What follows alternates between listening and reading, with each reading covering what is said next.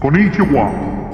Desde Okinawa damos bienvenida a oyentes de todo el mundo y presentamos nuestro nuevo programa de Perfil Vacío con Mistuer Stick San y Bowl Miyagi San. Arigato, sayonara.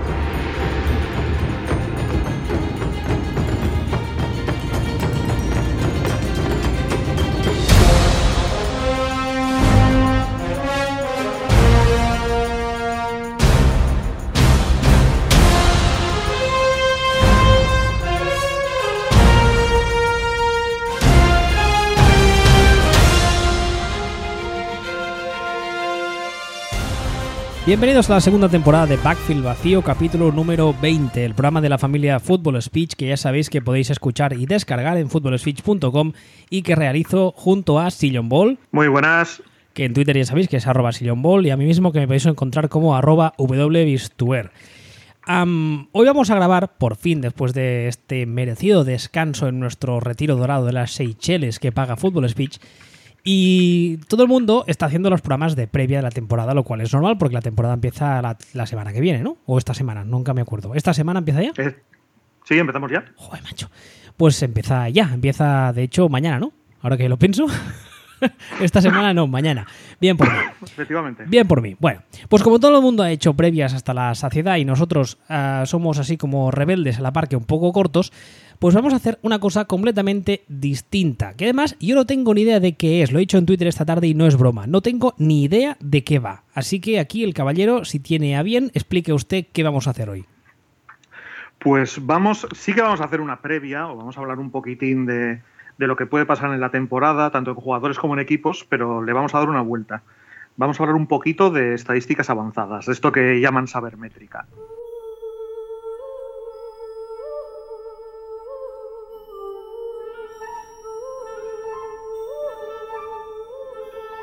Porque nos hemos dado cuenta de que en esta época de postemporada es un poco la época de rebuscar estadísticas irrelevantes, idiotas, para demostrar pues, todas las teorías ridículas del mundo. ¿no? Entonces, eh, no sé si recuerdas cuando nos llegó en redes sociales eh, una serie de mensajes que venían a decir Sam Bradford es el mejor quarterback de la liga, es el tío con mayor porcentaje de completos, es el elegido, Recuerdo. el que viene a unificar la fuerza. Recuerdo, recuerdo, sí. Bueno, pues hay que darle un poquitín de, de vuelta a esto, ¿no? Porque dices, que, pero bueno, ¿y qué? ¿Y, ¿Y qué me estás contando? O sea, ¿está bien tener buen porcentaje de completos? Por supuesto. ¿Es un dato con importancia real? Ni de coña. O sea, no, tiene una correlación directa con el número de victorias, ni con realmente ni con el nivel de juego, ni con ningún dato. O sea, dos detalles. Mira, eh, el porcentaje de completos no te dice si el pase se ha dado estando en tercera y sexta y el jugador ha lanzado el balón a dos yardas para amarrar y que no le peguen, lo que técnicamente llama el efecto Alex Smith. O, o bueno, y si miramos estadísticas, vamos a mirarlas bien, con datos completitos también. No vamos a quedarnos en cositas retas, entonces vamos a entrar un poquito en esto. Siguiendo con Sam Bradford, que es un poco el, que es un poco la base de esto. Eh, el porcentaje de Bradford es el, es el más alto. ¿Cuál es la posición en el ranking de Bradford en yardas por pase completado? ¿Te arriesgas a averiguarlo más o menos sobre, sobre 30 quarterbacks titulares? Sobre 32. Sobre 32, perdón. Pues dices que es el, el, el quarterback con más ah, pases completos de la liga, ¿no? Con, más por, con mejor porcentaje de pases completados de la liga. Sí. Vale. Ahora la pues- pregunta es, dentro de yardas por pase completado. ¿cuál es, situación, cuál es la, la posición de Bradford? Hombre, pues eh, la no, no, no me la voy a jugar muy arriba, pero te diré el número, yo qué sé, 10. 31. Bien. Bien por, por Sam Bradford. 31. Justo delante el farolillo rojo, que era Brock Osweiler. Hombre, este lo conozco yo. A ese lo conoces bien. Eh, Y en Denver lo conoces mejor todavía. eh. Y entonces, la cuestión es, tú cruzas un dato con el otro, haces un par de ecuaciones mágicas y te da que en yardas ajustadas por pase, Bradford es el decimoquinto de la liga. ni frío ni calor. Cero grados, como decían Family Cansado. Que viene a ser más o menos donde a ojímetro lo colocábamos nosotros en, eh, en el ranking de quarterbacks. O sea, no es cáncer de ETA, pero tampoco es eh, Hall of Es- Famer es- seguro es- de primera ronda. Ni fu ni fa, lo que decíamos nosotros. Entonces, claro, podemos decir, no, es que la línea que tiene es una mierda. Cierto. La línea de los Vikings es cáncer de sida. O sea, ves un partido de los Vikings y se te quedan los glóbulos blancos más jodidos que a Freddie Mercury. Cierto. Pero, cuando hablamos de estadísticas, hablamos de números, no de valoraciones a ojo. Entonces, estas cosas se trata de buscar un valor exacto y no puedes asignar un valor exacto a la incompetencia de la línea de los Vikings. Así que nos vamos a olvidar también de cosas como las valoraciones que hace Pro Football Focus de, de los líneas, que en el fondo no es más que colocar pues, puntuaciones a ojo y se parece casi más a los puntos que da el AS que a lo que debería ser la estadística. Y bueno, y una última cosa. La estadística te da una probabilidad, no una certeza. A ver si entendemos esto. Que sé que este a veces es un país de gente no demasiado espabilada, pero esto hay que entenderlo. Un equipo puede tener un 40% de posibilidades de perder y ganar. Que no quiere decir que la estadística se haya equivocado. Y al que no lo entienda, se le explica que él tiene un 40% de posibilidades de ser imbécil. Y que no se enfade, porque según su punto de vista eso equivale a que no es idiota en absoluto. Entonces esto para empezar un poco con, con fundamentos. Y si quieres empezamos y vamos avanzando un poco de lo más sencillo hacia lo más complicado. Sí, porque a mí casi que ya me has perdido, no he sido nunca de mates. Por cierto, una pregunta, ¿esto del Sabermetrics es lo que están haciendo los Browns? ¿Es lo que viene del Moneyball? Es lo que viene del Moneyball. Anda, pues mira. Es lo, es lo que viene del Moneyball. Esta, es esta forma de evaluar jugadores en base a, a de estas, pero no. eh, no, solo, no es solamente los Browns, es, eh, es un poco el mundillo este de Pro, Pro Football Focus eh, y todo este tipo de cosas y cómo lo miran. Vale, hasta aquí mi aporte en el programa de hoy. Que vaya bien, adiós. Es broma. Ah, vale. Entonces, tenemos que ah, el resumen del punto anterior es que nosotros teníamos razón porque somos muy guapos y muy listos y Sam Bradford es me. Siguiente punto del día. ¿Has visto que bien lo resumo? Eres de un. O sea, si quisiera escuchar ideas simples, hablaría con mi pareja. Vamos a ver, aquí estamos a cosas, a cosas complejas y avanzadas. Vamos a ver. Complejas y avanzadas. Te has equivocado del programa, eh, yo creo, pero bueno. Co- complejas y avanzadas. Entonces, vamos a ver. Eh, si te parece, empezamos por lo más, por lo más sencillo, que es un poco las estadísticas referidas a, a los pass rushers, a esa parte de la defensa. Venga. Entonces, a la hora de valorar a los pass rushers, normalmente, siempre, ¿en qué nos fijamos? En el número de sacks, ¿correcto? Sí, señor. Vale, hasta aquí normal. Entonces tú, tú aquí hoy vas a hacer el rol de, de Clint Eastwood en la película esta de los scouts de béisbol. De tío con ideas cerradas, anticuadas y rancias. Ah, pensaba que ibas a decir, tío, que se está quedando ciego. Iba a decirte, hombre, todavía no, pero. Nada, eso es cuando hagamos Daredevil. Bien, Vale. en este caso, eh, el año pasado el tío con más sacks fue Vic Beasley, que hizo 15 y medio. ¿Correcto? Sí, señor. Entonces, el año pasado debemos entender que Vic Beasley fue el mejor pass rusher de la NFL, ¿no? Eh, bueno, vale. Podemos decirlo, más o menos, Hombre, o sí, podemos sí. intuir que Sí. fue el mejor de los tops. o- Sí, o al menos el vamos a darle, para que nadie se enfade, vamos a decir que al menos estaríamos más o menos todos de acuerdo en que es el top 3 de la liga de la temporada pasada, obviamente. Vale, perfecto. Bueno, pues ahora supongamos que yo te digo que de esos 15 sacks y medio que hizo Beasley, los hizo llegando a tocar al quarterback 16 veces solamente. Entonces tienen más valor. ¿Tú crees? Si te digo que Aaron Donald llegó hasta el quarterback y lo tocó 31 veces, Ah, no, no, vale, vale, ya te entiendo. O sea, de, de- de 16 veces que llegó al quarterback, 15 lo derribó. exactamente. Pero sí. solo Hizo llegó 15 16. Eso es. Vale. Aaron- y mientras que Aaron Donald, por decir otro nombre, llegó hasta el quarterback 31 veces, aunque solo de- lo derribara 8. Claro, entonces la gente lo que te dirá es que ah, lo- los que defienden el valor del sack como tal es lo que te defienden es que es muy eficaz Big Beasley porque dicen de 16 llega a 15 y entonces es muy eficaz.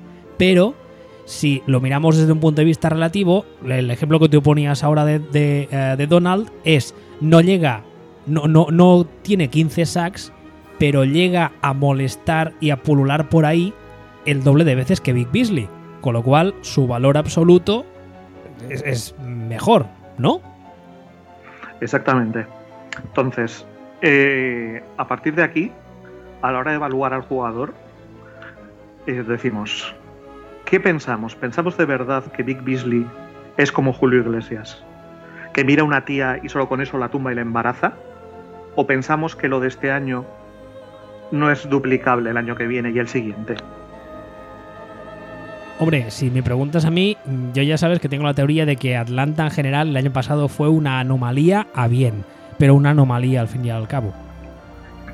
Pues el, efectivamente, o sea, esta proporción de llegar a tocar el quarterback 16 veces y tirarlo 15 veces y medio, esto no pasa. O sea, te puede pasar un año, pero lo normal es que llegues y lo tires pues la mitad de las veces que llegas. La otra mitad de las veces, pues el quarterback se quita el balón de encima, lo que sea, le molestes, pero no consigas llegar a la figura esta del sack. Entonces, ¿a dónde quiero llegar aquí? A que normalmente cuando miramos y vigilamos cuál es un buen pass rusher, cuál no es un buen pass rusher, quién está, quién no está, no nos interesa tanto mirar los sacks, sino nos interesa mirar esta estadística que se suele llamar quarterback knockdowns, que suma los sacks y los hits. Es decir, los hits es cuando le atizas al quarterback pero no lo tiras. Y el sack es un sack. Lo que nos interesa es la suma de ambas. Vale, entonces tú lo que defiendes es que en el, en el imaginario popular el valor, eh, entre comillas, real es del sack, que es la figura como, como icónica, ¿no? Que es cuando el, el- línea de defensa o el linebacker o quien sea coge al quarterback y lo tumba. Y entonces ahí se termina la jugada. Pero en realidad lo que tiene un valor real no es solo ah, el sack, sino el, has dicho ahora, el sack sumado a los knockouts, El- ¿verdad? El, el sack sumado a los hits. A los Y hits. eso se llama knock, eso es, eso se llama knockdowns. Vale. Es la suma de cuando lo tiras y cuando solo lo tocas. Vale, ahí dentro. Eso es- eso es- Vale, yo ahora hago una pregunta, igual lo complico más, pero ahí dentro, dime. por alguna parte, los Harris se cuentan. No, Vale, o sea, simplemente, Harris- simplemente hablamos de ah, sacks y golpes. Sacks y golpes, porque los Harris tienen un problema. Y es que los Harris son muy imprecisos. No, claro, Es decir, a ver, ¿tú es, cómo es cuentas? complicado de cojones contarlos, porque ¿cómo contabilizas cuando un quarterback ha lanzado antes del, de tiempo por, por la acción de un defensa concreto? Claro, eso es extremadamente impreciso. Claro, es- casi, Entonces, casi eso al- es- alquimia, casi. Exactamente. Entonces, ya que esto es tan tan impreciso, nos centramos en la suma de sacks y hits. Y esos Y son ese- knockdowns. Y esos son knockdowns, para el que lo quiera buscar. Y eso es para mí, y, y de hecho es la estadística se está mirando ahora mismo, como estadística más importante a la hora de valorar pass rushers. Vale, ¿y tienes la estadística presente, imagino? Tengo la estadística presente. Dame el top 5 del año pasado de defensas de la liga, de knockdowns, no de sacks. Dímelos tú, a ver si aciertas. Cuño, es que yo, yo defensas ni me lo sé. El primero es JJ Watt, es broma. Ah, no sé, la verdad es que. Mira, voy a hacer una cosa. Voy a, voy a abrirte esto muy mal porque tendría que haberlo preparado, pero voy a abrir la lista de máximos saqueadores del año pasado, el top 5, y tú me dirás el top 5 a ver mm, la diferencia. ¿Te parece bien? Vale, perfecto. Ya te digo, no se hace en directo porque, porque bueno, pero no pasa nada. Voy a ir a Pro Football Reference, que en principio bien. Y le vamos a dar Ujú. líderes. eh, El año pasado era 2016, ¿verdad? Correcto. Vale. Y le vamos a decir sacks si los encuentro. Mira, como ahora lo he hecho muy mal y todavía no lo tengo preparado, en todo caso, ve diciendo tú el top 5 de los knock. De los knock ah, yo lo digo knockdowns porque soy así de cafre, pero es knockouts, ¿no? No, knock, es, Eh, es knockdowns. knockdowns, vale. Yo, yo lo he dicho como knockouts. Soy un poco salvaje, pero bueno. A ver, ¿dónde está la Leaders? No, Playoff no. A ver, dime tú el top 5 primero de los tuyos porque esto no me aclaro.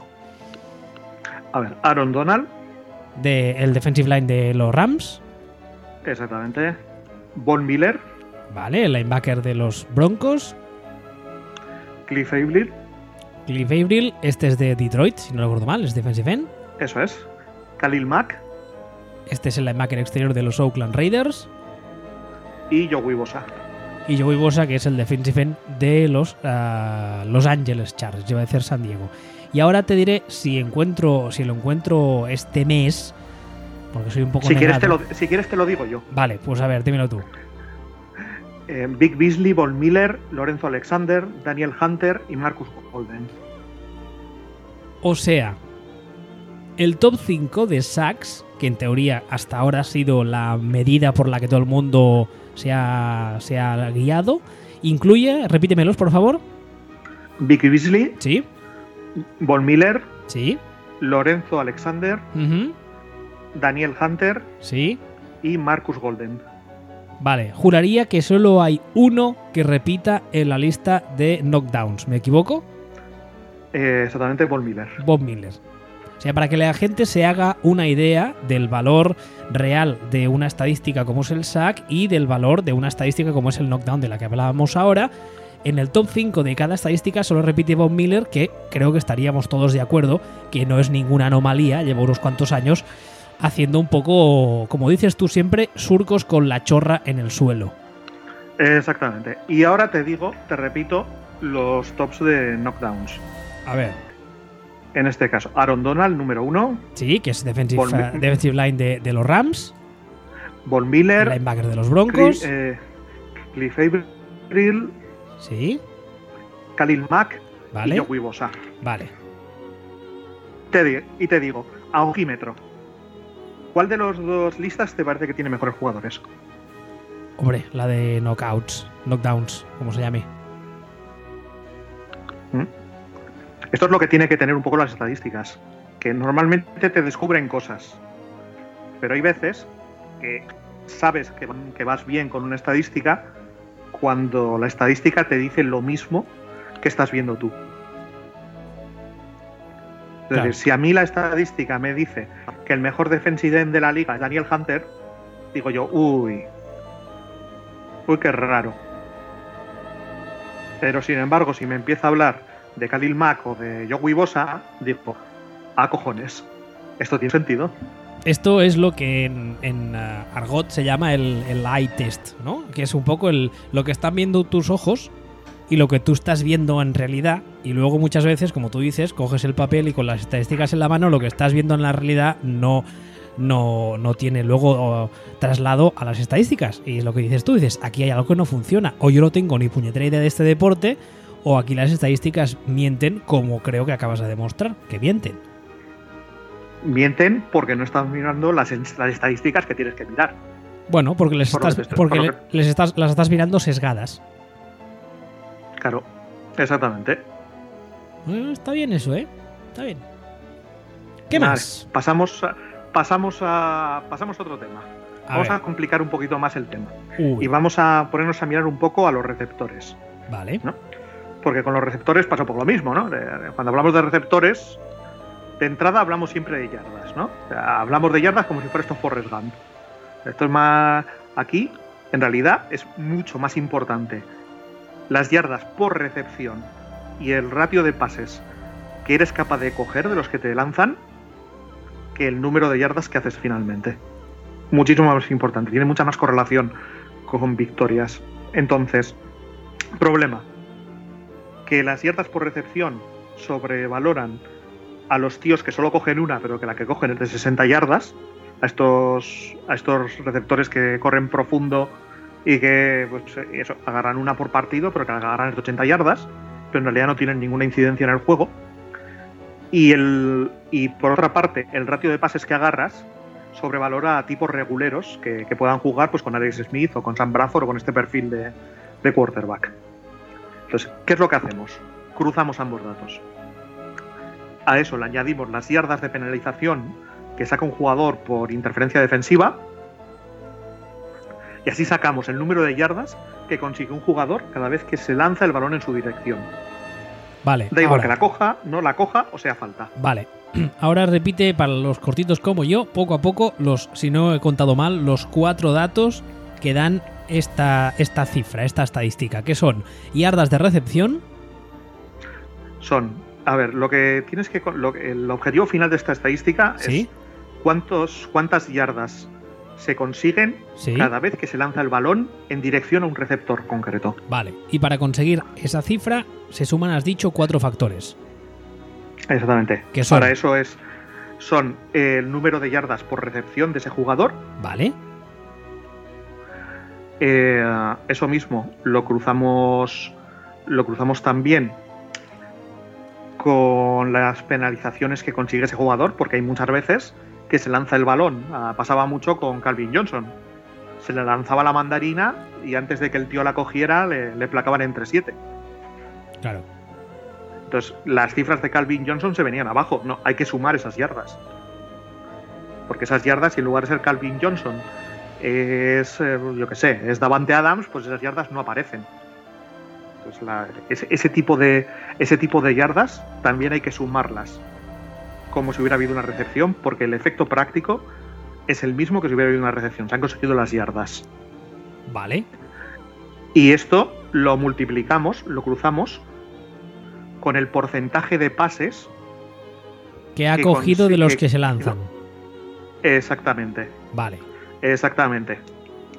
Porque de esta forma, si, eh, si un tío te hace 80 yardas por recepción, te coge una, pero le has tirado 8, al final en realidad, por cada vez que le has tirado, solo ha sacado 10. Claro. Entonces, objetivo final, ¿cuántas yardas se consigue en una jugada lanzando a un receptor en concreto? O sea, la- lo que viene a demostrar, eh, o sea, demostrar dentro de las posibilidades de que los números demuestren algo, es la a- aportación de un receptor al éxito ofensivo de su equipo, ¿no? Exactamente. Vale. Esta ya es más complicada, por eso. ¿Esas, ¿Esas fórmulas las tienes apuntadas? Estas fórmulas las tengo apuntadas, apuntadísimas. Esto está chupado, no te preocupes. Vale, porque lo pondremos en la web, porque si no, mm, al menos yo no me estoy enterando de nada. Imagínate la gente que nos escuche de madrugada o desde Japón. O... A ver, lo repito si quieres, que es muy fácil. No, no, lo, pon- pondremos, fácil. lo pondré, créeme, lo pondremos en la web. Uno que tiene ya experiencia, si no la gente se perderá, créeme, sí. Créeme. qué jodido es hacer programas después de verano, de las fiestas y a la hora de la tarde, Eh, después de comer. Qué eh. jodido. eh. Bueno, hay Pues gente, bueno. hay gente que, que se pone el tour, ahora que no hay tour, creo, porque yo de bicis no sé, pues ahora está la se... vuelta. Ah, ah, pues está la vuelta. Pues ahora pueden ponerse la vuelta o este programa que me siento un poco como cuando hacía el de las yardas cuadradas con, con, Ros- eh, con Roger, que tampoco me enteré de nada. Pero bueno, quedó bonito. Ay, Dios mío. A ver, Más. volviendo a este, volviendo a este dato. Si miras ya los resultados de, de este ratio, te sale que estar por encima de 9 yardas por, por target Sí, es top. vale. Y, estar, y estar por encima de 10 yardas es ya la puñetera hostia. Polla top. Solo Vale. hay. Es ultra top. Solo hay 8 tíos en toda la liga que estén en estas cifras el año pasado. Por encima, por encima de de, 10. las 10 yardas. Vale. Por encima de 10 10 yardas por lanzación. Y da la casualidad pues que 3 jugaban en los Falcons el año pasado. Hmm, qué curioso. Que, que lo podemos interpretar de muchas formas. Pues realmente es que el ataque de los Falcons era en un pepino. El resto de los 8, un poco los de siempre. O sea, Julio Jones, Des Bryant, Deshaun Jackson, esta gente. Eh, y los otros dos, los otros dos resulta que van a jugar casualidades de la vida en Patriots este año. Porque uno es Chris Hogan y el otro es Brandon Cooks. Y yo te pregunto, ¿es casualidad que Patriots hayan ido a buscar los dos últimos años a los dos tíos con menos nombre de los que destacan a saco en esta estadística? El Lord Oscuro no hace nada por casualidad. El loro oscuro, en teoría, no se preocupa de estas cosas. Sí, claro, claro, claro, claro.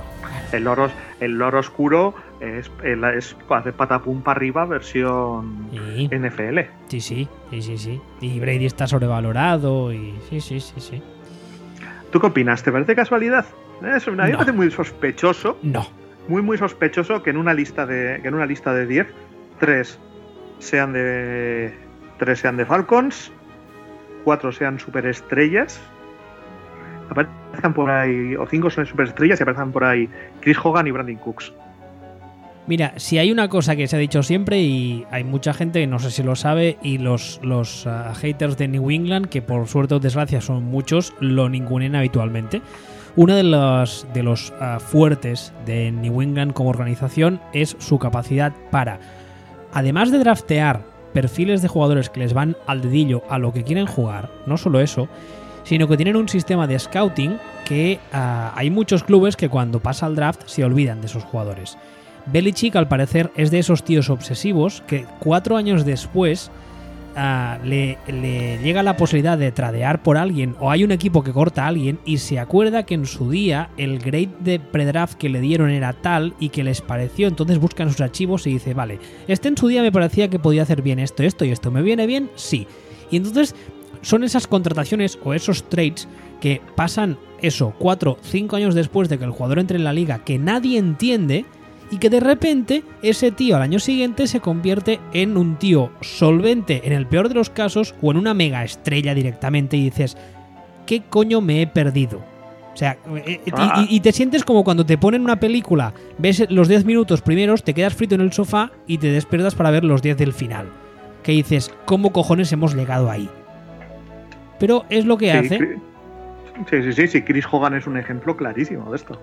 Bueno, sea, y, clarísimo. Y ya si lo llevamos a, a un extremo ya más, más, eh, más sangrante, porque era un tipo que estaba en la misma división, ninguneado completamente, Wes Welker. Wes Welker está, está en los Dolphins, es un tío que no cuenta para nada, lo tienen ahí como marginado, y cuando no recuerdo cómo fue el tema, no sé, creo que lo cortó Miami, creo recordar, y entonces Tito Belichick dijo, vente, vente para aquí, Wes Welker, que te voy a enseñar el lado oscuro de la fuerza. Y de repente Wes Welker se convirtió, pues, eh, en lo que se convirtió. Sí, en un juggernaut al que le daban muchos golpes en la cabeza. Bueno, y un, Sí, sí, señor, y, un, y señor que dropaba balones en Super Bowls, pero no vamos a ser quisquillosos. Nada, para quejarse de eso ya está Giselle Bunchen. Es verdad, no me acordaba de eso. No me acordaba. Bueno, el tema es que entonces que eh, en, en esta lista tres jugadores vienen de Atlanta, de como decimos ahora, de un año que para nosotros ha sido una anomalía, para bien, pero una anomalía, y hay otros tres que ahora mismo están en New England. Dos, dos. Dos, Hay dos que están en New England. Hogan y Cooks. Hay, tres hay tres jugadores que. Tres jugadores de Atlanta, incluido Julio Jones. Hay cinco jugadores de los que te vienen a la cabeza inmediatamente. Antonio Brown, Des Bryant, etcétera, etcétera. Y hay dos tíos de New England. Además, dos, no, no dos tíos de New England. Un tío que no era nadie y de repente el año pasado empezó a hacer cositas en New England. No se le daba mucho, mucho bombo, pero ya hace dos años había tenido muy buena estadística de esta. El año pasado fichó por New England y lo reventó. Y otro como Brandon Cooks, que lo han fichado este año, que también es top 10 en esto. Y dices tú, uy, qué sorprendente sospechoso. Vale, y ahora, si eres tan amable, has dicho que eran nueve. Repíteme los nueve en orden, que yo te voy a decir los nueve mejores en yardas de recepción. Y vamos a compararlos otra vez. Hombre, esto no me lo. Exactamente no me los, no me lo sé, te los tendría que chequear, porque esta Ah. estadística me la hice. Si esta la.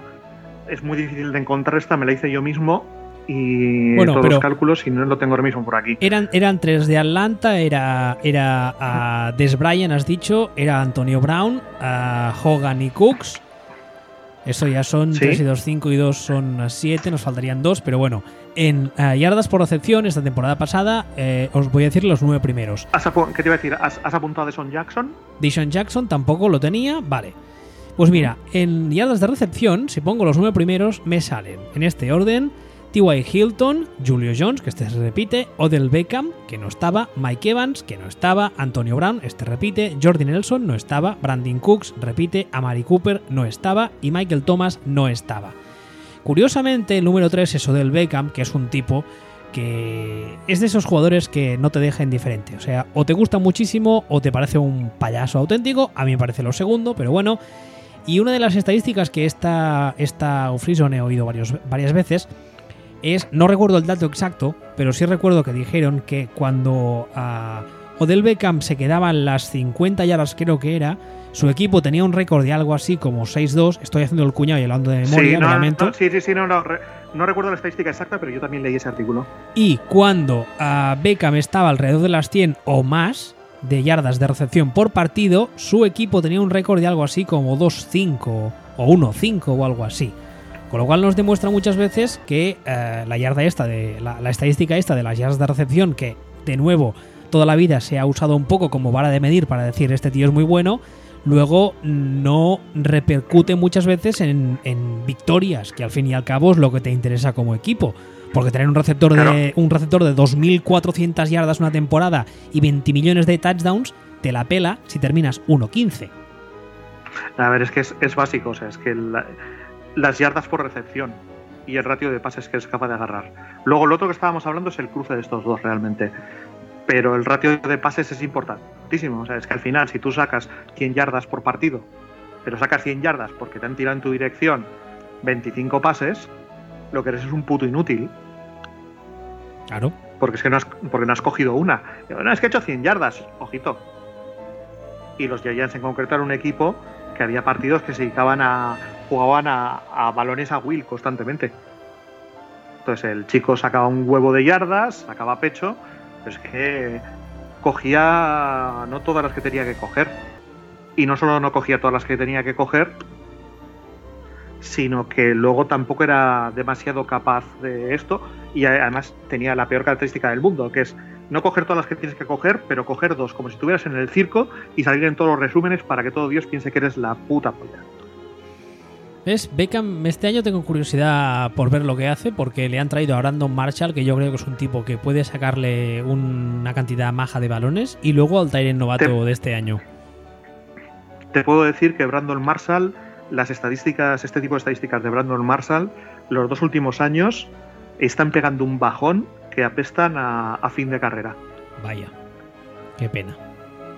No sé qué será de Brandon Marshall este año, pero sí que es un nombre que estas estadísticas se le han caído por todas partes. Ah, de receptores, ¿algo más o pasamos a otra estadística? Pasamos, tiramos un poco, avanzamos un poco más y vamos a pasar a hablar de, de estadísticas generales y proyección de los equipos, que es un poco más complicado. A ver. Prim- primero lo más fácil, que es el, el récord eh, en partidos ajustados. Es decir, Tú toma un equipo y revisa cuántos de sus partidos se han decidido por menos de 7 puntos, por menos de una anotación, ¿no? Vale. Si, encuent- si encuentras que hay más de 6 o 7 partidos ajustados, sospechoso. Sospechoso porque son partidos demasiado apretados y que podrían haber caído por un lado o por el otro. Y si el grueso de esos partidos ajustados se han decantado o bien a su favor o bien en su contra, desconfía completamente del récord de ese equipo. O sea, estadísticamente, eh, lo normal es que los partidos que se deciden por menos de 7 puntos, porque es una anotación, tiendan a caer pues, al 50%, a tu favor o en tu contra. O sea, porque si eres superior al otro equipo, le ganas por 15, no le ganas por 6, o por 4 o por 3. Entonces, estadísticamente, esos partidos ajustados suelen caer al 50%. Si te encuentras que un equipo esos partidos ha ganado 8-1, lo normal es que el año siguiente vuelva a hacer 4-4 en esos partidos.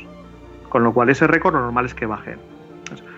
Por ejemplo, Dolphins el año pasado, de los 16 partidos, tuvieron 10 partidos apretados. Y ganaron 8, hicieron 8-2. Entonces es muy difícil que Dolphins, si se encuentran otra vez con 10 partidos apretados, vuelvan a hacer 8-2. Pero si este año tienen a Jay eh, Cutler. Ahí ya estás entrando en cosas que. mm, Pero es que no solo es que tengan a Cutler. Ahora, ¿sabemos si Jay Cutler sabe nadar? Porque es que resulta que el Miami ahora mismo, pues a lo mejor va a tener problemas para llegar al estadio. Qué cruel. El humor negro. No, cruel, cruel, cruel no. Yo conozco gente que ha tenido que posponer viajes a Miami. O sea, es que, que el tema está jodido. Bueno, luego Entonces- hablamos de Jay Cutler. A ver, vuelve al- a los récords de partidos ajustados que te me despistas. Me despisto. Luego, por el otro lado, Chargers. Chargers el año pasado tuvieron nueve partidos ajustados e hicieron 1-8. Entonces, por la misma regla de tres, lo normal es que Chargers eh, no haga 1-8 si se encuentra en esa misma situación, sino que haga 4-5 o 5-4. Entonces, como norma general, esto nos dice que Dolphins deberían ser tres partidos peor de lo que fueron el año pasado, en realidad, que su calidad era tres partidos peor, y Chargers su calidad era cuatro partidos mejor que el resultado que hicieron el año pasado. ¿Vale? ¿Me sigues? Mm, Bueno, algo. A ver, ahora repito. Si el partido está igualado, lo normal es que lo ganes o No, lo pierdas. esa, parte, esa parte la he entendido. Ahora repíteme lo de los récords. O sea, Miami has dicho que en realidad este entonces- año tendría que ser Peor, pero, te digo por, pero te digo por qué. Sí, Si Miami, 8 de sus partidos, o en 10 eh, 10 partidos en concreto tuvo Miami, si en los 10 partidos apretados, en lugar de hacer 5-5, hizo 8-2, lo normal es que ese nivel de éxito no se sostenga, porque no se sostiene normalmente, y en los partidos igualados, Miami hubiera hecho 5-5. Esto quiere decir que si el año pasado Miami ganó 9 partidos, no recuerdo ahora mismo cuántos ganó, o 10 10 partidos, 10-6 el año pasado. si el año pasado Miami hizo 10-6, lo normal es que en realidad hubiera sido un equipo de 7-9. Vale. Porque los partidos ajustados se decidieron desproporcionadamente a su favor. Vale. Mientras que en el ¿Correcto? caso de San Diego, En el caso de los antiguos San Diego, bueno, fueron en los San Diego, de pero los- eso es, de sus partidos apretados sí. fueron 9 y hicieron 1-8 en esos partidos. Vale. ¿Correcto? Eso quiere decir que en realidad los Chargers, su nivel de juego apunta a ser el de un equipo con 3 o 4 victorias más de las que tuvieron. Lo que les colocaría en un 8-8, por ejemplo. Por ejemplo, el año pasado. Que da la casualidad que luego lo piensas, piensas en, el- en cómo jugaban esos equipos y dices, joder, pues es que es verdad que los Chargers eran más bien un equipo de 8-8 y es verdad que los Dolphins eran más bien un equipo de 7-9. Sí, otra vez lo que decíamos antes del, del eye test, ¿no? Que muchas veces lo que ves luego en estadísticas no se. no se. no se. no se plasma. Exactamente. Entonces, el tema de los. ¿Esto para qué sirve? Hombre, lo importante es lo que ganaron y lo que perdieron, esto no se quita. Pero a la hora de pensar en qué van a hacer este año, tiene mucho más sentido partir del nivel de juego que dieron que del resultado que sacaron. De- debería ser así, claro. Entonces, Chargers el año pasado, eh, si era un equipo que debería haber hecho 8-8, pues hay que pensar que el año pasado era un equipo que debería de 8-8, aunque hicieran otra cantidad, no un equipo de no un equipo de 4-11 o de, o de lo que 5, fuera. 5-11 fue. Eso, perdón. Entonces, de- por ahí, esto es más o menos sencillo. Lo dejamos ahí, tiene su cierto sencillo, eh, su cierto sentido. Y ahora pasamos a algo un poquitín más complicado. Joder. Esto, sí, no, no, esto es más complicado. Además, Oye, esto oye, es bastante. ha- habitualmente cuando, cuando éramos críos, eh, cuando volvías al cole, el primer mes o así era en plan como de fogueo. Y aquí hemos vuelto el primer día ya a tope, ¿eh? Es que está todo el mundo aquí diciendo: Pues es que va a ganar la NFC Sur, la van a ganar los Chicago Browns. Dices tú, a ver, primero, ahí no encaja nada de lo que has dicho. Y lo segundo, es que he escuchado 258 podcasts y artículos con lo mismo. Es que ya me da igual, es que tú me haces una. Para hacer quinielas, pues la hago con el levante las palmas, no con esto. Cam Newton MVP. Cam Newton MVP, efectivamente. Entonces, eh, pasando del récord de partidos ajustados a algo todavía más preciso. La calidad real o el nivel de victorias que cabe esperar de un, par- de un equipo, más que las victorias reales que, que consiguió, te la da la diferencia entre el número de puntos a favor y en contra que sacó el año pasado. Ahora, ahora que no nos escucha nadie, tú cállate. A, queridos oyentes, que sepáis que aquí en el guion me ha puesto expectativa pitagórica. Yo decía antes, esto es peor que las yardas cuadradas. Es que esto se llama expectativa pitagórica, espera que todavía no he empezado. Joder, la madre que lo parió. A ver, primero, Claro. diferencial de puntos entre puntos anotados y puntos recibidos. Imagino, sin tener ni puta idea del tema, que cuanto más. ah, cuanto más am, amplia sea la diferencia entre puntos ah, que has metido y puntos que te han metido, significa que eres mejor equipo. ¿Lo digo bien? Lo dices bien. ¿Y es, es más relevante eso? ¿O predice mejor eso tus victorias eh, futuras que lo que tus victorias pasadas predicen tus victorias futuras? Hostia, O sea, hay una correlación Viajes, muy, en el, muy- viajes en el tiempo y todo. Madre mía.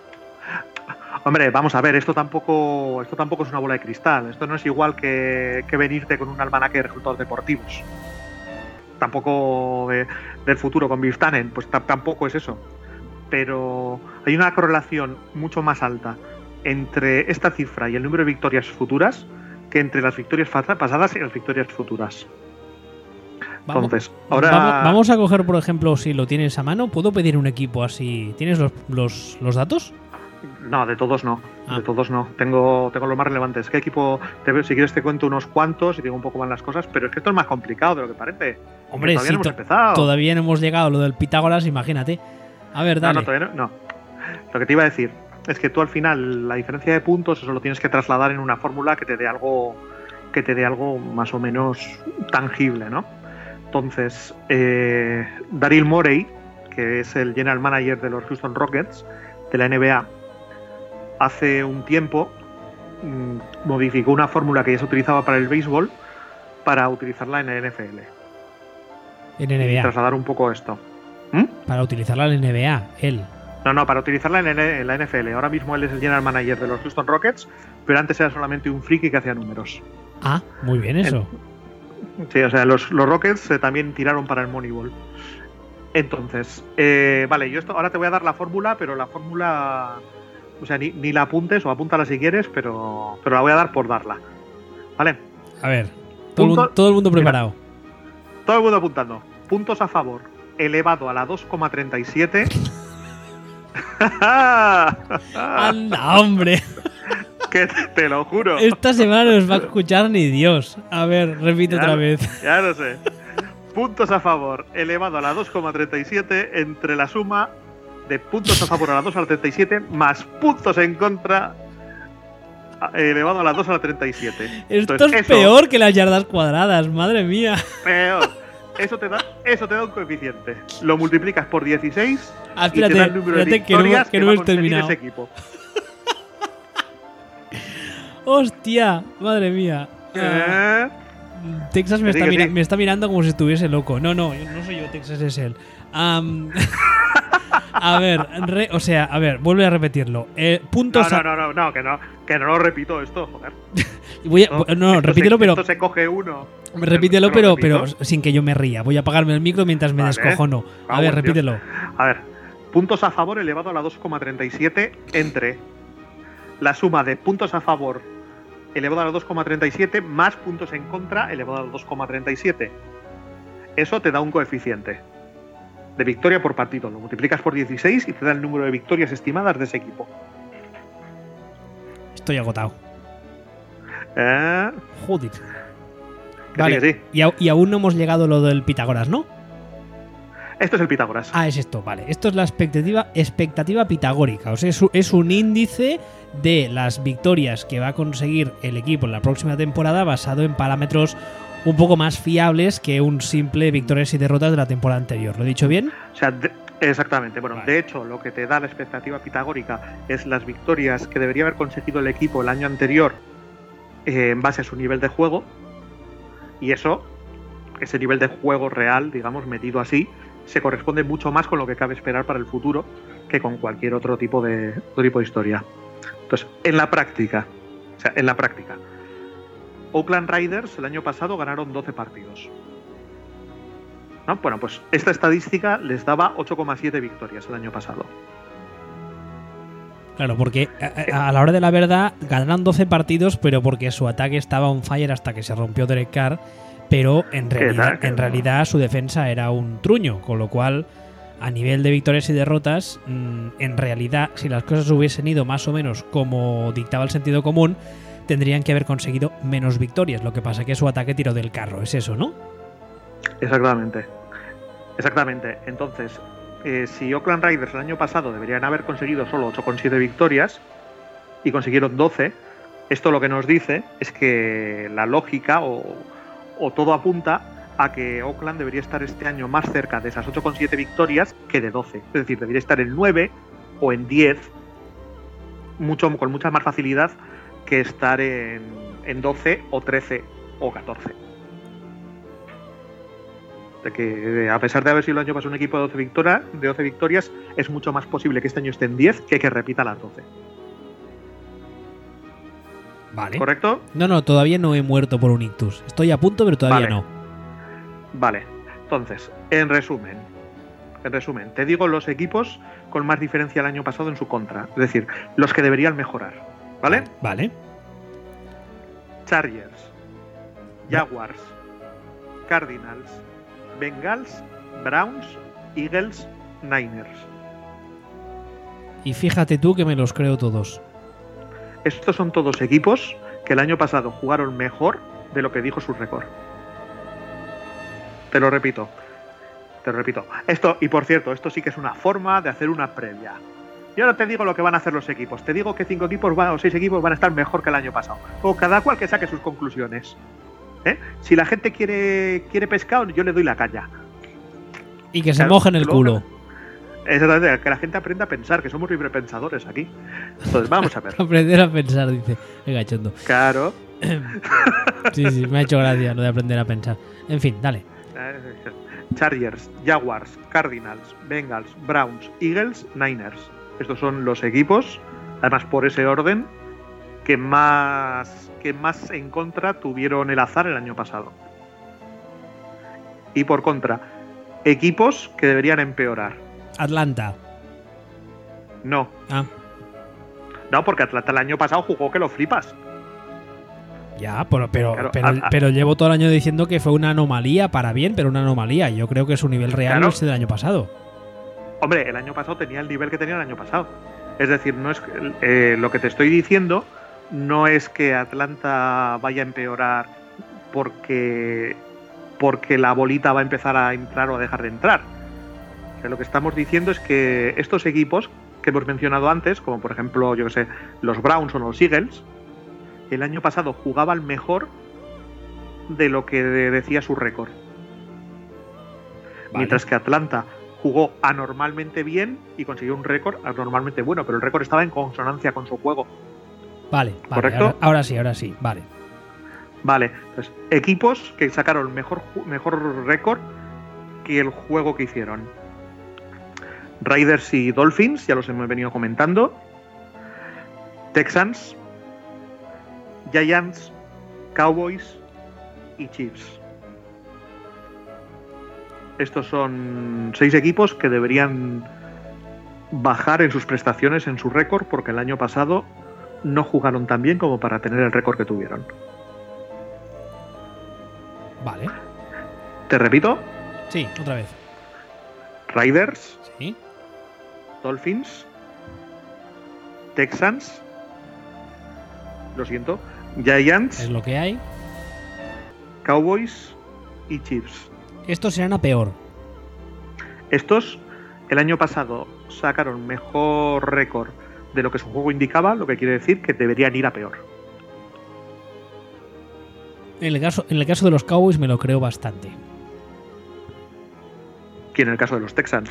En el Y lo caso de los Texans, hombre, en el caso de los Texans, el año pasado jugamos sin quarterback. Y este año tiene pinta que también. También es verdad. No había caído. No, que tenemos a la, a la gran esperanza negra. El de, Sí, por el de- supuesto, por el- supuesto. el de Clemson.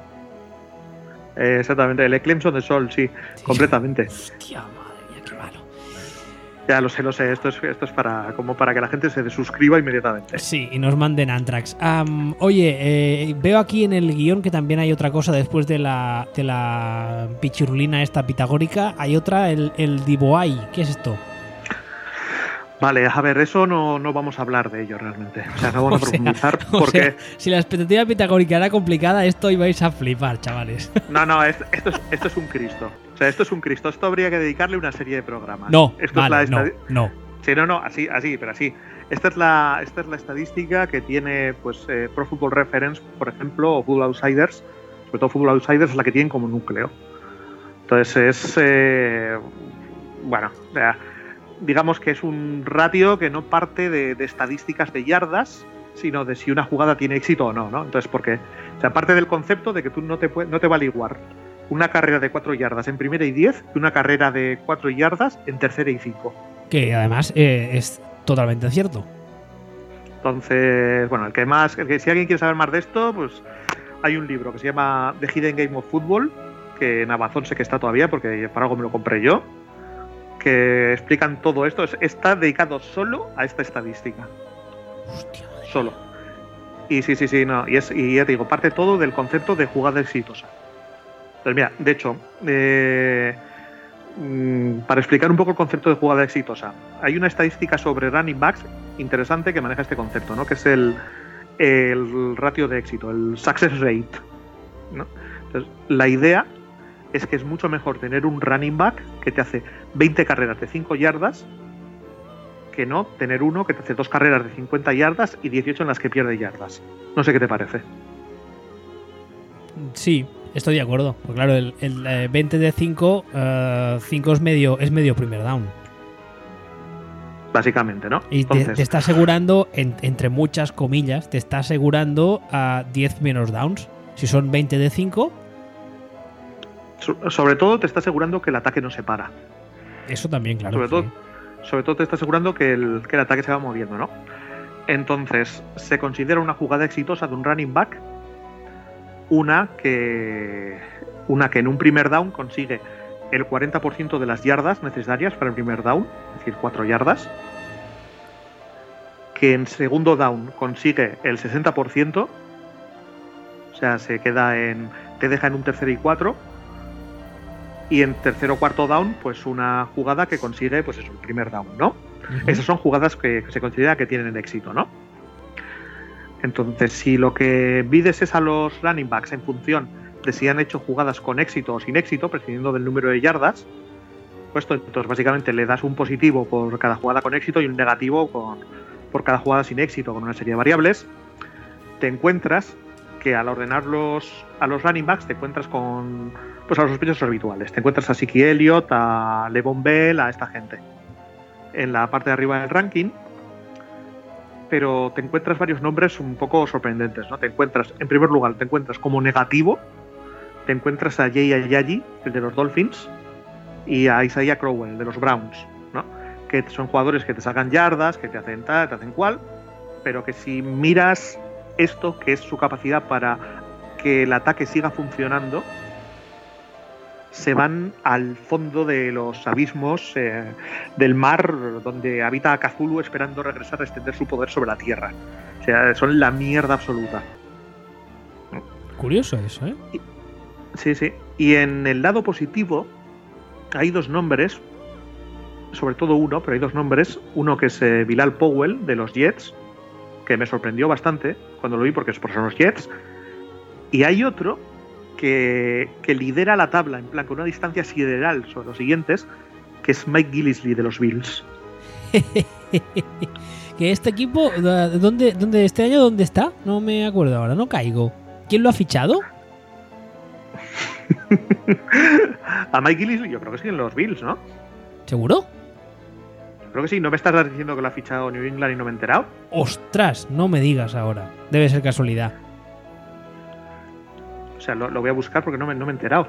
¿Lo ¿Me estás dices- diciendo en serio que lo- lo- ¿Lo dices en serio que no sabías que lo ha fichado New England? Ay, la madre que me parió, no lo sabía, no lo había leído. Vamos. Hijos de puta. Creo que sí, ¿no? O sea, se me acaba de caer al suelo una taza que pone Kobayashi, así te lo digo. Me acabo de ver la luz. Impresionante. Hijos de su puta madre. Eh, el Esto Lord- no puede el- ser el- no, no, qué casualidad. Ya te he dicho antes, el Lord Oscuro no hace nada por casualidad. Pero que esto es muy exagerado, tío. Debe, debe, te- no, debe, no te- debe tener a, mm, no sé, 18 chinos encadenados en el sótano del, del- de, de Foxboro haciendo cálculos de estas cosas. Y cuando nosotros, o la gente normal, bueno, normal, nosotros no somos normales, pero ¿me entiendes? Cuando la gente normal las descubre, él ya lleva cuatro años usándolas como poco. Pero qué hijo de su puta madre. O sea, es que esto me da que pensar lo que dices tú, que tiene a Matangao con un ejército de chinos ciegos Sí. y con abacos calculando estas cosas. Sí, sí, sí, sí, lo que yo te diga. El Lord Oscuro no deja nunca nada. Y luego la gente me hace mucha gracia porque especialmente sus haters, por mierdas de estas, y además es que estas mierdas sabemos que él toma parte activa, no tiene un general manager que las hace por él porque él es el general manager. Y estas mierdas, sea, de- o sea esta dedicación hasta, hasta llegar a lo enfermizo del detalle, es esto lo que le convierte en el mejor. Porque encima, en los días de partido, como play caller y como manejador de situación de juego, también es el mejor. Es que no, no entiendo cómo la no, gente no lo entiende. O sea, es el mejor en el día a día del, del- del game day, es el mejor ah, a la hora de ver qué necesita su plantilla y de, y de actuar en consecuencia. Y ahora acaba de quedar demostrado una vez más aquí en riguroso directo grabado. Ay, la madre que me parió, es que estoy flipando, qué hijo de su puta madre. Esto es como. Es que este es como, como el final del Imperio contraataca, lo que estoy sintiendo ahora mismo. La, viste, la viste en el cine, ¿verdad? El Imperio. No, sí, bueno, de hecho sí, pero no en el estreno. Ah, bueno. Lo, lo vi en una matinal por ahí, a mediados de los 80. Ay, la madre que me parió. Sí, Bueno, pa- pasamos a. Pasamos a. Sí, pasemos, pasemos, pasemos. Porque me he quedado, me he quedado flaseado. Pasemos, pasemos. Vamos a. el último, sí, el último punto habla Sí. de los ah, quarterbacks y aquí en el guion has puesto dos aspectos. El primero que es yardas por intento neto y yardas por intento neto ajustadas. A ver, ilumínanos. Vale, bueno, primero, eh, antes que nada, o sea, hay que tener en cuenta que los quarterbacks eh, es la posición más relevante y se hacen estadísticas sobre ellos a cascoporro, ¿no? Porque- y la mayoría de ellas, el problema es que son irrelevantes y, importan un carajo. Parecen relevantes, pero importan un carajo. Entonces, no, y no es que decidamos, hay que ver un poco también por qué, cuáles, por qué decidimos cuáles son relevantes y cuáles importan en ese carajo, ¿no? Que no es porque nos salga de la zona inguinal. Esto es por la correlación que hay entre una estadística y el número de victorias de ese equipo.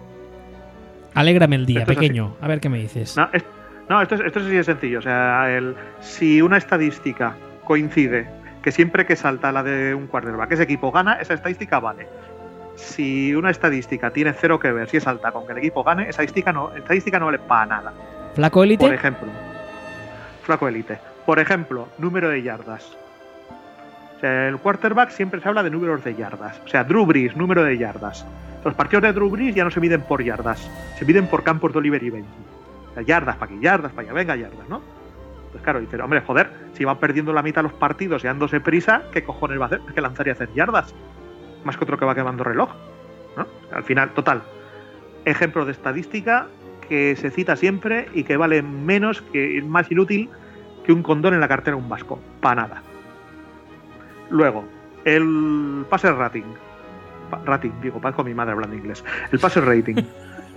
el, el ratio más extendido que hay, el que sale en todas partes. ¿no? Ese no vale para nada tampoco. Punto. Este, ha hecho un partido perfecto. Eh, Perfecto a los cojones. Es un sistema creado a primeros de los 70 y pensado para el fútbol de entonces. O sea, ahora ya es que tiene ninguna relación con lo que se hace.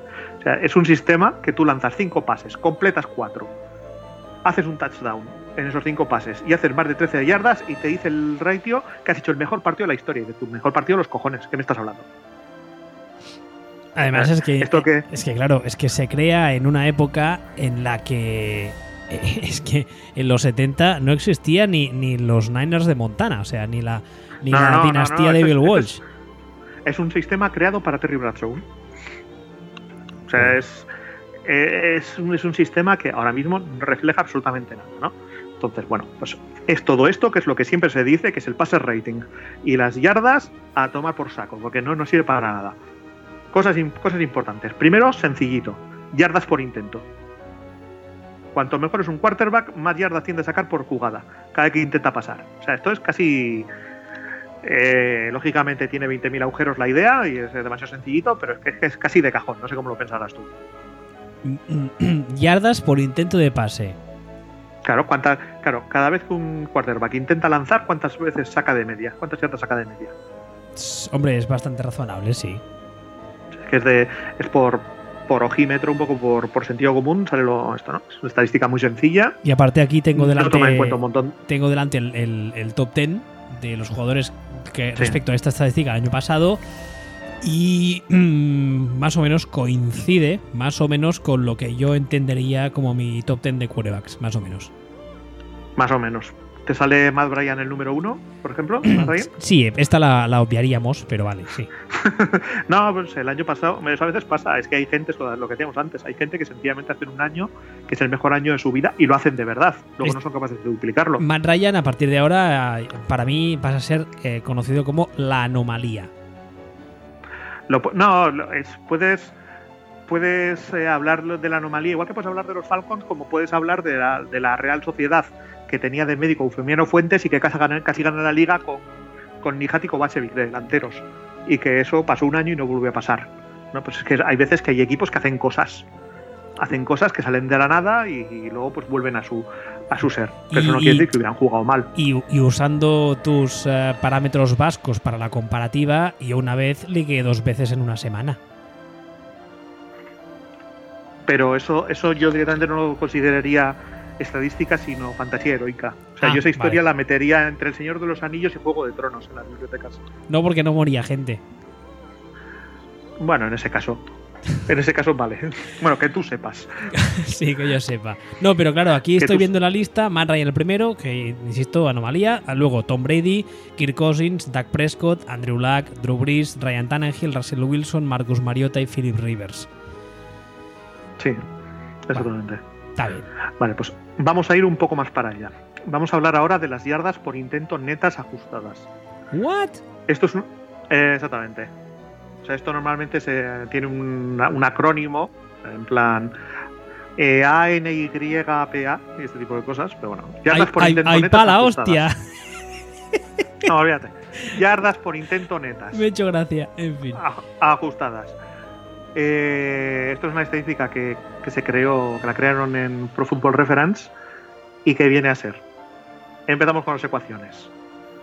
¿Otra vez? ¿Como Yardas antes? de. Sí, A ver, sí, sí, sí. atento a la compañía. Yar- yardas de pase más 20 veces el número de touchdowns menos 45 veces el número de intercepciones menos el número de yardas perdidas en sacks. Entonces todo eso lo divides por el número de dropbacks. Esto no lo hace nadie. Esto tú coges, te vas a Pro Football Reference, pulsas eh, Adjusted Net Yards, pasa temp, pum, y ya te sale toda la lista. Sí, no la, tengo, la tengo aquí, sí, la tengo delante. Entonces te sale ahí, pues eh, esto. Pues te sale, pues si pulsas, de hecho voy a pulsar yo. Sí, que esta la canto porque la, te- la tengo delante. Matt Ryan, Tom Brady, Dak Prescott, Kirk Cousins, Aaron Rodgers, Marcus Mariota, Drew Brees, Andrew Luck, Russell Wilson y Derek Carr. Aquí respecto al anterior, hay algunos nombres que se salen, por ejemplo, a ver, déjame que mire a ojo, Ryan Tannehill se sale, lo cual entra dentro de lo normal. Philip Rivers se cae, lo cual, bueno, porque meten a Derek Carr, por ejemplo. Mariota está bastante más alto. Y ah, meten a meten a, a Aaron Rodgers, que en la anterior no estaba. Por, Vale. por ejemplo. Entonces, eh, esta estadística tampoco tiene en cuenta eh, la línea o los receptores, pero es bastante más completa. Y esta ya es una estadística que se, que se utiliza. Esta es la que se suele utilizar generalmente ahora mismo. Entonces, eh, tiene un poco también el problema inverso al quarterback rating, ¿no? Que es que al haber cambiado la forma de jugar se da mucho peso a cosas que hace 20 años importaban menos. Entonces es difícil comparar épocas con esta, con esta fórmula porque es una fórmula para ahora. Entonces, has comentado la lista de la lista de quarterbacks, mm, la lista del año pasado, ¿no? Te puedo decir que históricamente las mejores puntuaciones para toda una carrera son por orden Rogers, Manning, Brady. Esos son los tres primeros en esta eh, en este ratio. Si, si comparas todas sus carreras. ¿Vale? Hombre, podríamos. mm, habría que discutir más o menos, pero podríamos estar mm, bastante de acuerdo en general de que si no Sí, el orden es ese, cambia uno, cambia dos, pero vamos.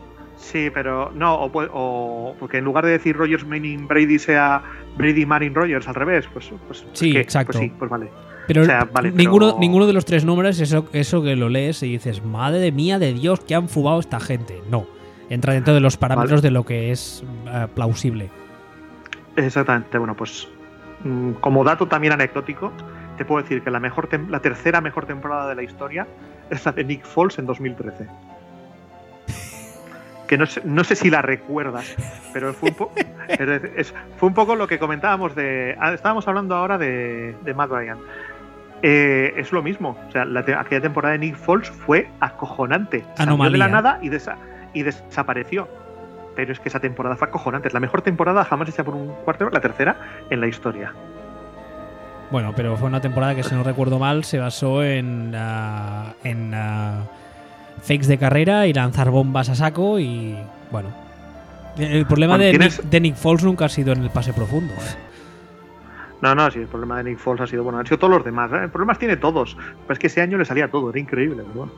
Yo recuerdo un partido contra los Packers que hubo un touchdown en un lanzamiento como a 80 yardas de estos, a lo loco, que lo cogió el receptor después de que rebotara en el casco de los dos jugadores de los Packers y además se chocaran entre ellos.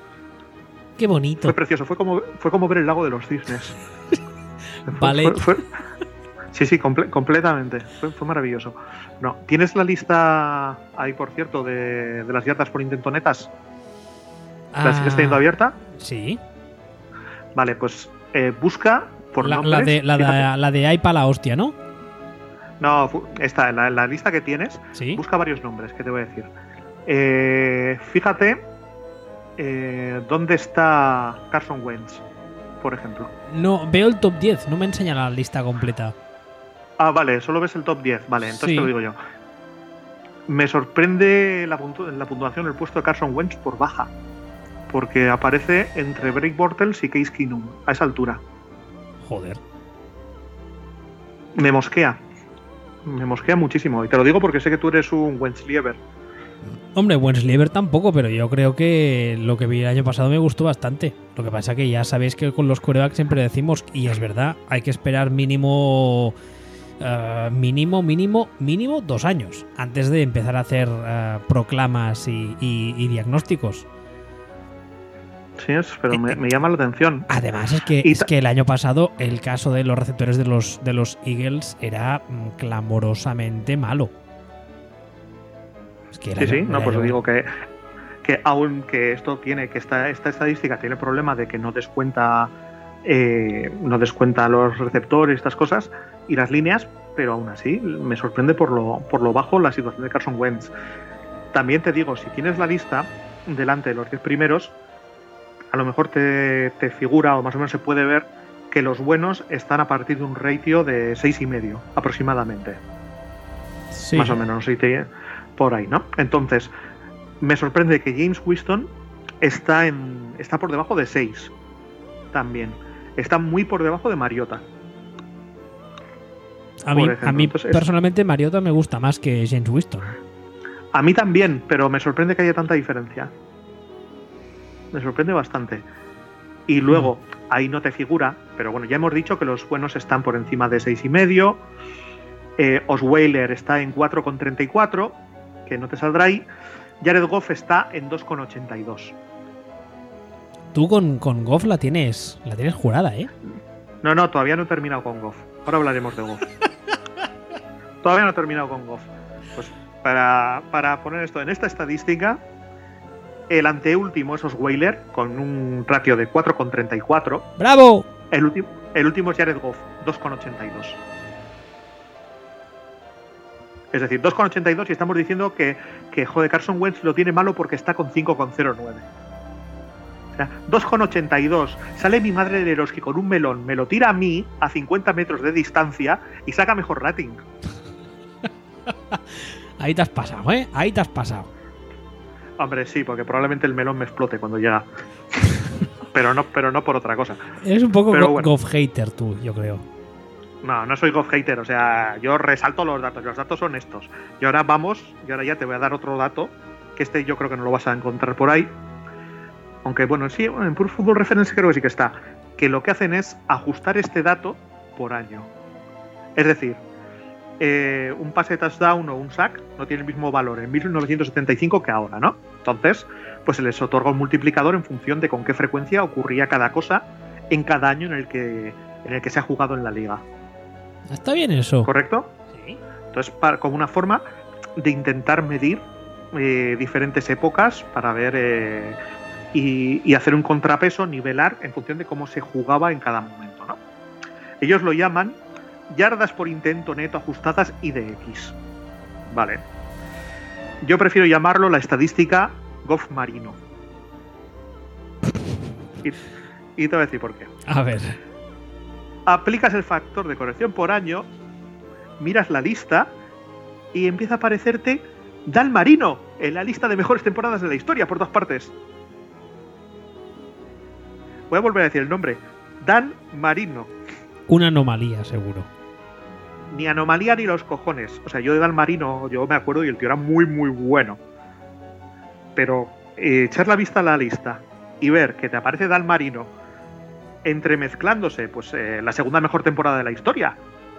La segunda mejor temporada de la historia es de Marino. Bueno, la segunda, la sexta, la novena, o sea, ese tipo de cosas. O sea, el nivel ultra mini, super mega top que te, cagas. ¿De quién es la primera?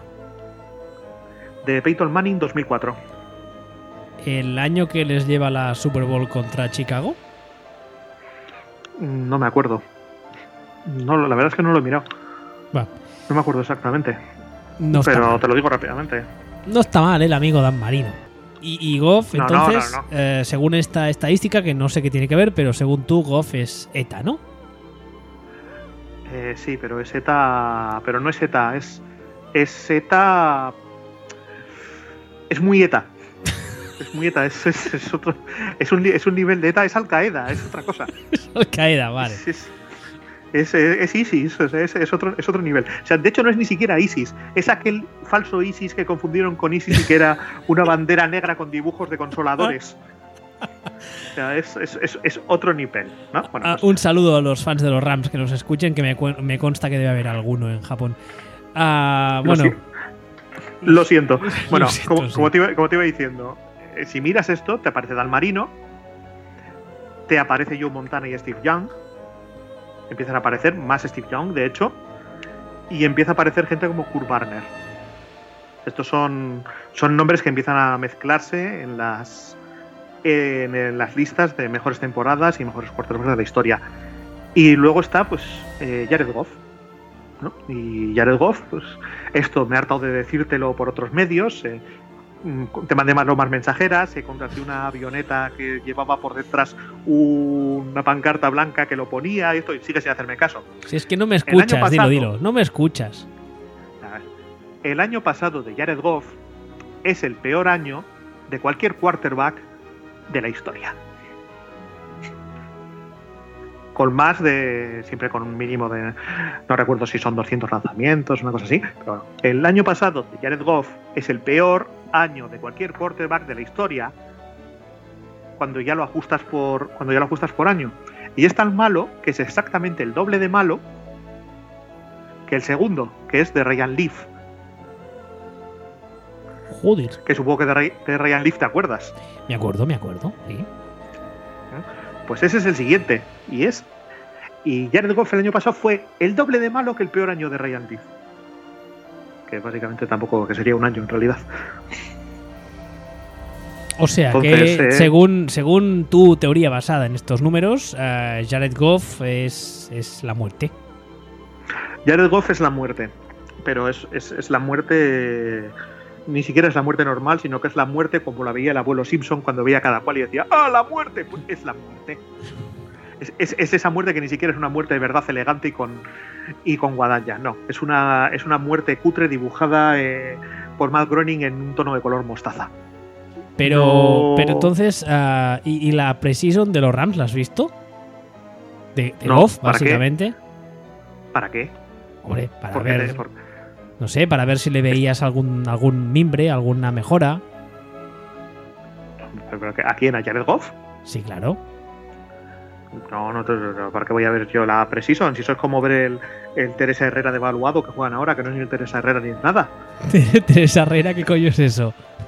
Teresa Herrera, ya, ya te lo contaré yo. Eso es un- ahí. Teresa ¿Qué- qué- Herrera. qué, qué daño ha hecho el deporte moderno? ¿Te lo has inventado Bueno, pues algo? ¿Existe eso? El, el Teresa Herrera, por Dios, un, un trofeo veraniego de fútbol, el, Ah, el trofeo veraniego de fútbol. ah, una de estas cosas del fútbol, vale, vale. Por eso no me sonaba. Es que lo de Teresa Herrera me suena. ¿Está en una mujer ver, de Ruiz Mateos? Como, como el. Como el sí, esa Teresa Rivero. Ah, Eh, es como el trofeo Joan Gamper, pero bien. ah, uno de estos, vale, vale. Uno de estos de verano de Costallada para presentar la, a la plantilla, esas mandangas que hacen en verano, vale, ya. Eh, exactamente. ¿Sabes que yo he bueno, ido a, ah. varios, a varios Gampers en mi época cuando aún me gustaba el fútbol y no había visto la luz? ¿Por, por qué? ¿Por qué? Pues porque con la familia me llevaron. ¿Qué pasa? Ha- Es que es- hablamos, bueno. hablamos de cuando era. El Joan Gamper era finales, finales de. De muy finales de agosto, eso que los papás están hasta los huevos de aguantar a los niños porque aún no han vuelto al cole y te llevan al Gamper porque al menos estás un rato ahí que no das por saco en casa. Interesante. Sí, no, ese, ese planteamiento lo puedo, lo puedo entender según voy cumpliendo años y voy conociendo a los hijos de los demás. ¿eh? Sí, eso lo puedo entender. Claro. En fin, ah, ¿alguna estadística más? Aparte de las, ah, de las expectativas pitagóricas, que sabe Dios que esto va a salir en el tweet cuando cuelgue el programa hoy, obviamente. Tú sabes que eso, que ese concepto, el- las expectativas pitagóricas, es súper básico, es lo que utiliza todo el mundo y tú te y, y encuentras artículos en ESPN larguísimos de gente muy lista hablando siempre de la expectativa pitagórica, ¿verdad? Y yo que me alegro. ¿Qué, qué- Ay. qué quieres que te diga? Yo, yo, yo, yo lo, lo poco que sé es de que la pasen cuando toca donde toca. No me pidas más. Ya, ¿para qué? Pata pum para arriba. Es que, es que trabajo con iletrados. Esto Ay, señor. Bueno, aparte de eso, ¿alguna estadística estas raras que te has inventado más que quieras o, o ya dejas de torturar a nuestra audiencia hoy? Que yo creo que provocaremos suicidios en masa. Esto es para gente que esté realmente interesada. O Esto es sea para que, gente o que esté sea realmente que, interesada y quiera aprender. o sea que hoy no nos va a escuchar ni el tato. Efectivamente. De los, O sea, de los, hoy, va de a los, de los cuatro habituales, hoy uno. Hoy va a pasar con todo el mundo lo que pasa habitualmente con mi pareja, que empieza a escuchar el podcast y a los dos minutos dice: Esto, A, no lo entiendo, y B, lo voy a dejar de escuchar porque me estás empezando a caer hasta mal. O sea que hoy nos escuchará solo el japonés. Bueno, pues la semana que viene, que gracias a Dios nuestro Señor ya ha vuelto a la temporada regular, imagino que grabaremos el miércoles, ¿no? Exactamente. No lo hemos hablado, pero vamos, la idea ya es grabar de forma más o menos habitual los miércoles como hacíamos la temporada anterior. Recordad que, ah, como también hacíamos la temporada anterior, grabamos el miércoles como decía ahora, más o menos ah, por la tarde, así que por la noche del miércoles, si no hay ningún incidente, el programa ya está colgado. Recordaros que nos podéis escuchar y descargar a través de footballspeech.com, donde además del, del, ah, del reproductor que permite, que eso no lo digo nunca, pero es importante que la gente lo sepa, permite escucharlo online y también bajar el programa, porque hay gente que me lo pregunta, que muchas veces se lo quieren bajar para metérselo en su MP3, llevárselo por ahí. En la web hay una opción que te dice justo debajo de la barra, creo que es, te dice descarga, si no recuerdo mal. Y además también os podéis encontrar en Twitter. A este caballero es arroba eh, esperanza pitagórica o lo que sea, no, arroba Sillon Ball. Y yo soy arroba wbistuer. ¿Algo más que añadir, Pitágoras? Nada más. Pues ala, hasta la semana que viene. Sayonara.